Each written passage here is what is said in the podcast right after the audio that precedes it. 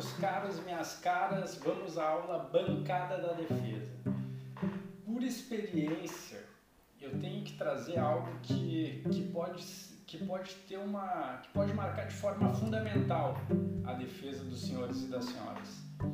Desde que iniciei a minha carreira como plenarista, sempre levei colegas para o plenário. No primeiro momento, a ideia era justamente ter essa troca de, de visões sobre o caso, tanto em relação ao estudo quanto em relação à estrutura, a forma de estruturar a tese defensiva. E claro, aquela segurança e suporte que os colegas, que a gente consegue se dar em plenário. Mas, com o tempo, comecei a organizar grupos de estudos para a preparação dos meus plenários, até hoje faço isso, e percebi a importância cada vez maior desse, desse, dessa forma de estudo dos processos e preparação dos plenários. Quanto mais pessoas comprometidas você consegue trazer para perto nesse momento, mais rica fica a sua defesa.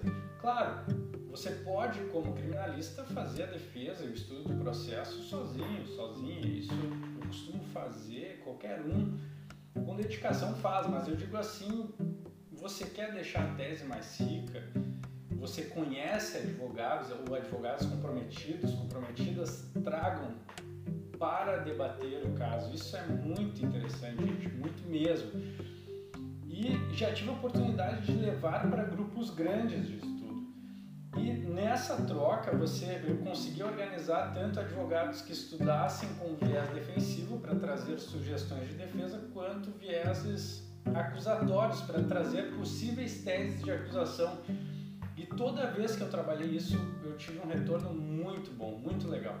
Então, assim, se, vo se você não tem um grupo de estudos, você, se você tiver pelo menos um colega, eu, eu indico que façam porque é muito interessante, muito mesmo. Uh, e agora, em relação ao júri, em, em relação a estudar o caso, é, é, é, já é ótimo, já é uma questão muito importante, mas em relação agora à bancada da defesa no plenário, existe uma importância muito grande, principalmente em determinados casos, a depender da complexidade. Por quê? Porque o tribunal do júri é um rito um rito solene e, e complexo, onde existem diversas nuances a serem observadas, não só aquela que você vai focado, infelizmente. Você, como advogado que vai fazer a sustentação, você tem que estar preparado para, é, concentrado para fazer a sua sustentação, na análise da prova, na, análise, na, na, na oração da, da tese defensiva, mas existem várias questões a serem observadas. Por exemplo, uh, uma questão que a gente vai falar depois, tratar depois é da gravação do plenário, mas agora eu quero dizer no sentido de aproveitar colegas que atuem com você na bancada. Se você tiver mais colegas, eu já tive a oportunidade de levar lá para sentarem na plateia, para observarem os jurados, observarem o juiz, observarem todos os atores do plenário Inclusive, eu acredito que já tenha trazido esse exemplo numa aula, uh, em um júri em que os colegas que estavam na plateia ouviam os familiares da vítima falando, mencionando coisas para os jurados, só que eu, como advogado de defesa, o nosso local era mais distante, eu não conseguia prestar atenção nisso. E eu só soube dessas manifestações através desses colegas foi então que eu fui até o magistrado e fiz essa, esse pedido para que ele uh, chamasse a atenção dos familiares. Mas, coisa que eu não teria oportunidade se eu não tivesse esses colegas ali. Mas, para aqueles que vão com a gente para a bancada, e eu sugiro, eu sugiro que, que não passe de dois colegas com você na bancada, eu costumo levar para aqui, tanto para observar essas questões, quanto, por exemplo, para fazer consignações em ata. Porque às vezes a gente, naquele estado de concentração e foco, a gente fazer uma consignação em ata, a depender do plenário que a gente trabalha, a depender da comarca, tem magistrados que, que param o julgamento para você fazer aquela consignação oral. Só que assim, a consignação é algo que a gente vai estudar também, ela não pode ser uma consignação. Uh, simples, ela tem que ser uma consignação trabalhada para a gente conseguir trabalhar ela de forma efetiva depois no possível recurso. Então você não pode simplesmente você está tratando de uma questão, daí o magistrado pede para você fazer a sua consignação, você pausa aqui a sustentação, faz a consignação e para voltar para esse ritmo, como é que funciona? Como é que a gente faz? Então, claro, isso pode ser feito, mas eu digo assim, ó, em determinados casos eu consigo aproveitar colegas para fazerem essas consignações porque, olha que louco, tem juiz que, por exemplo, você quer fazer uma consignação e o, e o Ministério Público está lá fazendo a sustentação. Tem juiz que não para o julgamento e quer que você vá lá fazer a consignação de forma escrita no computador ali do, da secretária, do secretário, ou que você digite, a, uh, dite, comece a ditar a consignação ali para a pessoa que está auxiliando o juiz sem que o julgamento pare. Então, assim, ó, nessas horas é muito importante ter alguém que faça isso. E, claro, eu sempre digo para o colega, eu sempre oriento como tem que ser feito e peço para que faça e depois eu lá e confiro para que eu não perca o que está está acontecendo no julgamento. Se eu estiver trabalhando, no sentido de se eu estiver fazendo a minha fala ou se o MP estiver fazendo a fala e eu estiver ali tendo que prestar atenção. Isso é algo que em júris mais complexos é determinante, porque você não perde, não perde o foco, você não pode, em casos que você não pode deixar passar nada e tenha alguém ali para fazer essa, esse tipo de consignação. Uh, como eu falei, tem, tem comarcas em que o juiz pede para você fazer oralmente na hora em que você levanta a questão de ordem. Tem juízes que pedem para você ir lá digitar, tem juízes que pedem para você digitar no seu computador, ir lá levar o seu pendrive e passar para ata o seu, o seu trecho do texto. Então, assim, ó, sempre procuro ter, hoje sempre tem pelo menos um colega ou dois na bancada e um que vá já sabendo que ele vai fazer as consignações.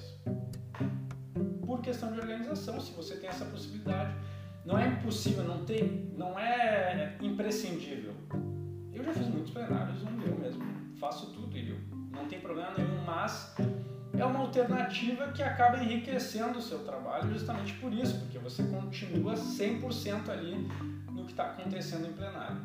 Principalmente em lugares em que o magistrado não para o júri, em que ele quer prosseguir durante a sua consignação. Isso não é incomum, isso é bastante comum. Uh, e daquela questão, você vai ter que ir no banheiro alguma hora, você vai querer caminhar alguma hora, você vai querer respirar alguma hora e você não pode, o plenário não pode ficar sem advogado de defesa plenário não pode, sempre tem que ter alguém lá prestando atenção nas coisas. Eh, quando o MP sai, eu uso desse tempo para falar algumas questões que eu sei que se ele estivesse presente ele ia assim surgir. Eu uso esse tempo a meu favor. E isso acontece de forma contrária também. Então nunca pode, nunca podemos deixar a bancada sem advogado de defesa. E também por outras questões, por exemplo, uh, já tive casos, por exemplo, em que o MP estava fazendo uma fala muito muito pesada, assim, fugindo do processo, entrando naqueles discursos genéricos de criminalidade, morte, ser um discurso sangrento. E quase no horário da minha fala eu, quis, eu gosto de sair para respirar, para voltar focado na minha fala, não me deixar contaminar. Então, assim, sempre tem que ter alguém lá. Uh, só que tem uma questão, como eu disse, eu sugiro sempre que tenha no máximo um ou dois colegas juntos para não, uh, não encher a bancada da defesa. Porque qualquer conversa, qualquer, uma, qualquer coisa que é feita ali, até o caminhar de um lado para o outro, acaba tirando a atenção dos jurados. E quanto menos distração tiver, melhor. E é muito comum, você leva às vezes colegas, eles querem começar a conversar e por mais, por mais que seja baixinho, atrapalha atrapalha tanto você na sua sustentação quanto o jurado ali que quer prestar atenção no que está acontecendo. Uh, e justamente para fluir o trabalho da defesa.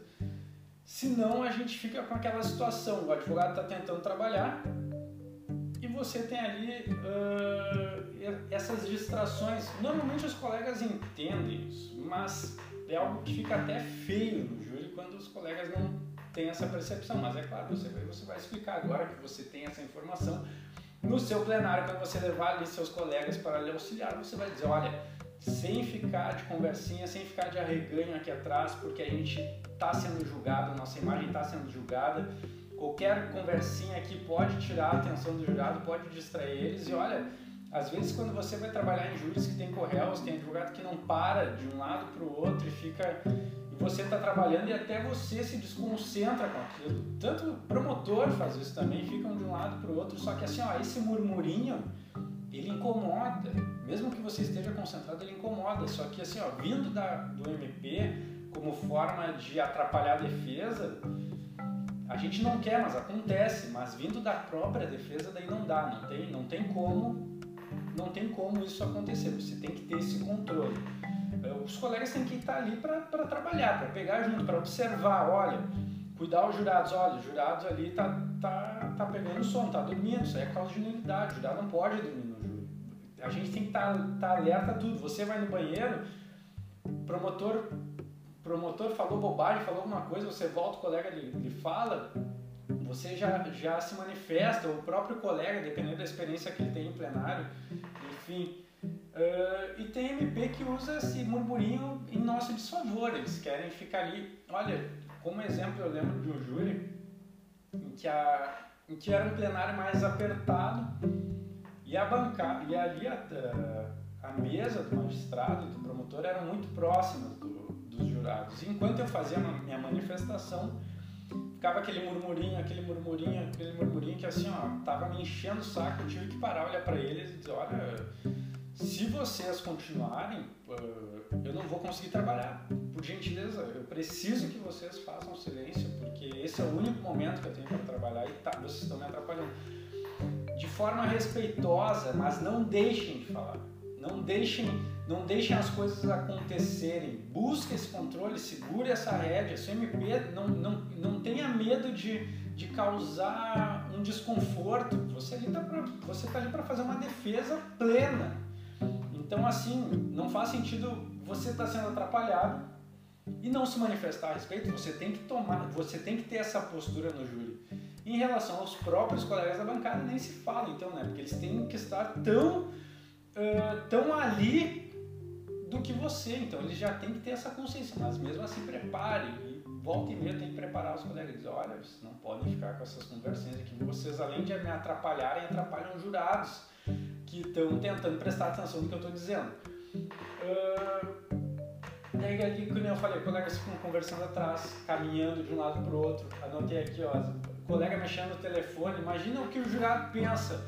Nossa, nem os, nem os advogados estão prestando atenção, estão mexendo no telefone. Imagina, o, imagina por que, que eu prestar, sabe? Nem eles aguentam. Porque assim, a gente tem que pensar que o jurado ele não está habituado a esse negócio de ficar horas e horas sentado. Então, é a mesma coisa você pensa em você. Às vezes você precisa muito estudar para alguma coisa e passou uma mosca ali, você começa a se distrair. Passou uma formiguinha caminhando, é uma olhadinha no celular, você começa, pum, quando vê, fica meia hora fora do que tem que fazer. Imagina o jurado, é cansativo para ele é cansativo demais. Ele tem, você ainda pode sair, pode ir no banheiro, pode mexer no celular, pode dar uma volta pelo fórum, pode comer alguma coisa. Jurado não, ele tem que ficar ali sentado aquele tempo todo. Então tudo é distração. Por isso que eles ficam, por isso que a gente tem que cuidar esse julgamento que é feito, porque eles ficam analisando a gente, analisando o réu, promotor, juiz. É muito importante a gente tomar esse cuidado. Uh, eu coloquei o exemplo aqui né, do MP e juiz tagarelando, que eu tive que chamar a atenção deles. Isso não é incomum e tem muitos que fazem justamente para atrapalhar. E você, como defesa, eu não, não vou dizer que nunca fiz, uh, de modo a tentar desconcertar e tirar a atenção, mas isso é algo que não é muito legal de fazer. São casos de necessidade. Tem casos que é necessário você interromper, tem casos que é necessário você distrair os jurados na hora da fala ministerial. Não é o caminho que eu prefiro, mas eu faço muito a depender do caso. Tem casos em que eu vou lá, caminho, vou lá, porque eu sei, você, você percebe no juízo. Quando os jurados já estão meio de saco cheio, você vai lá, sai, pela, sai lá pela porta de trás, lateral, enfim, eles vão te acompanhando, porque é, um, é uma distração. É uma distração e eles caem nisso.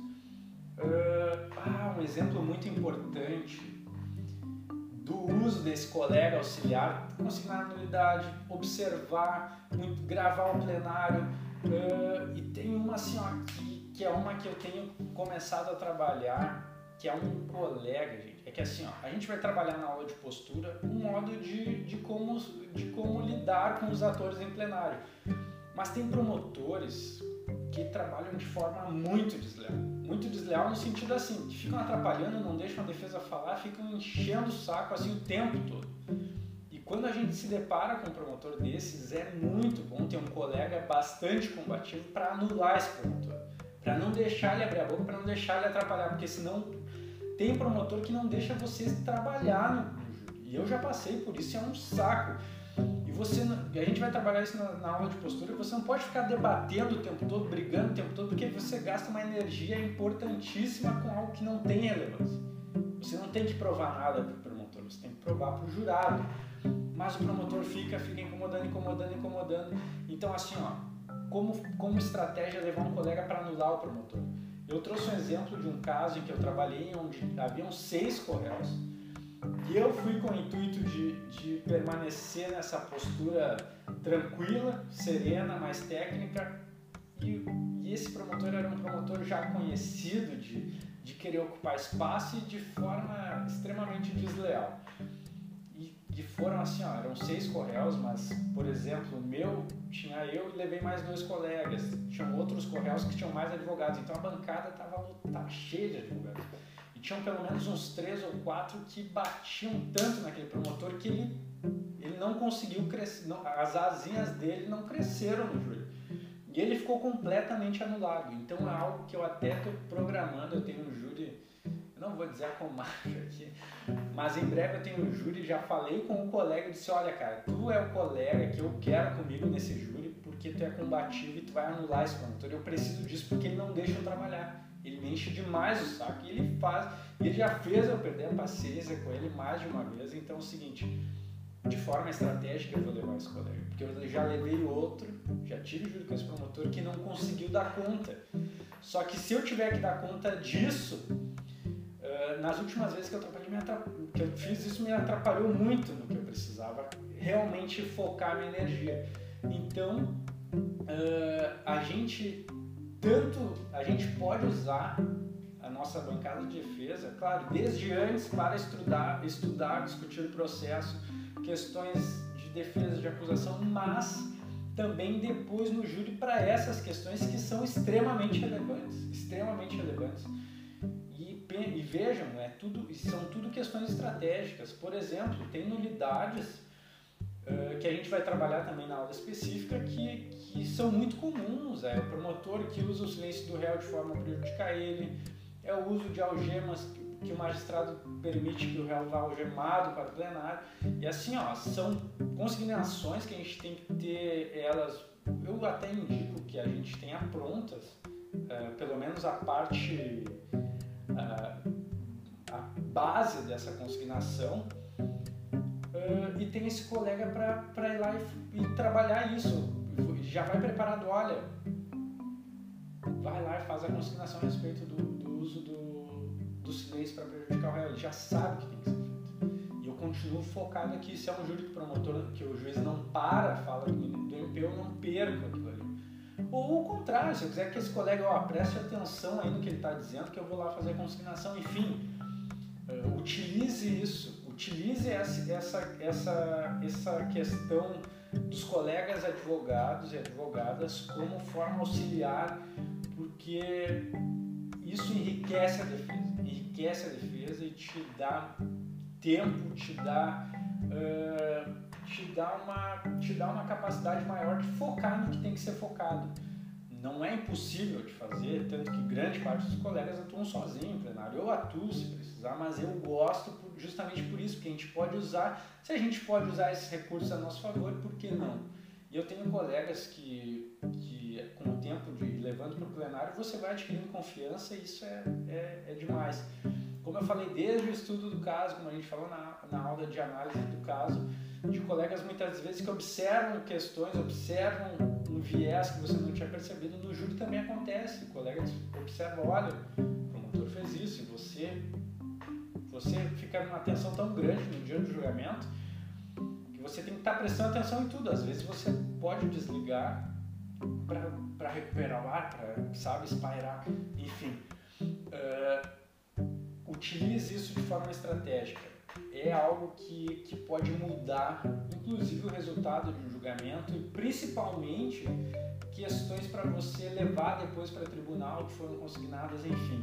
Uh, anular um promotor que, que enche o saco, enfim. Tem, tem, e aí são N questões que podem ser trabalhadas em seu favor nessa, nessa utilização, nesse aproveitamento da bancada da defesa.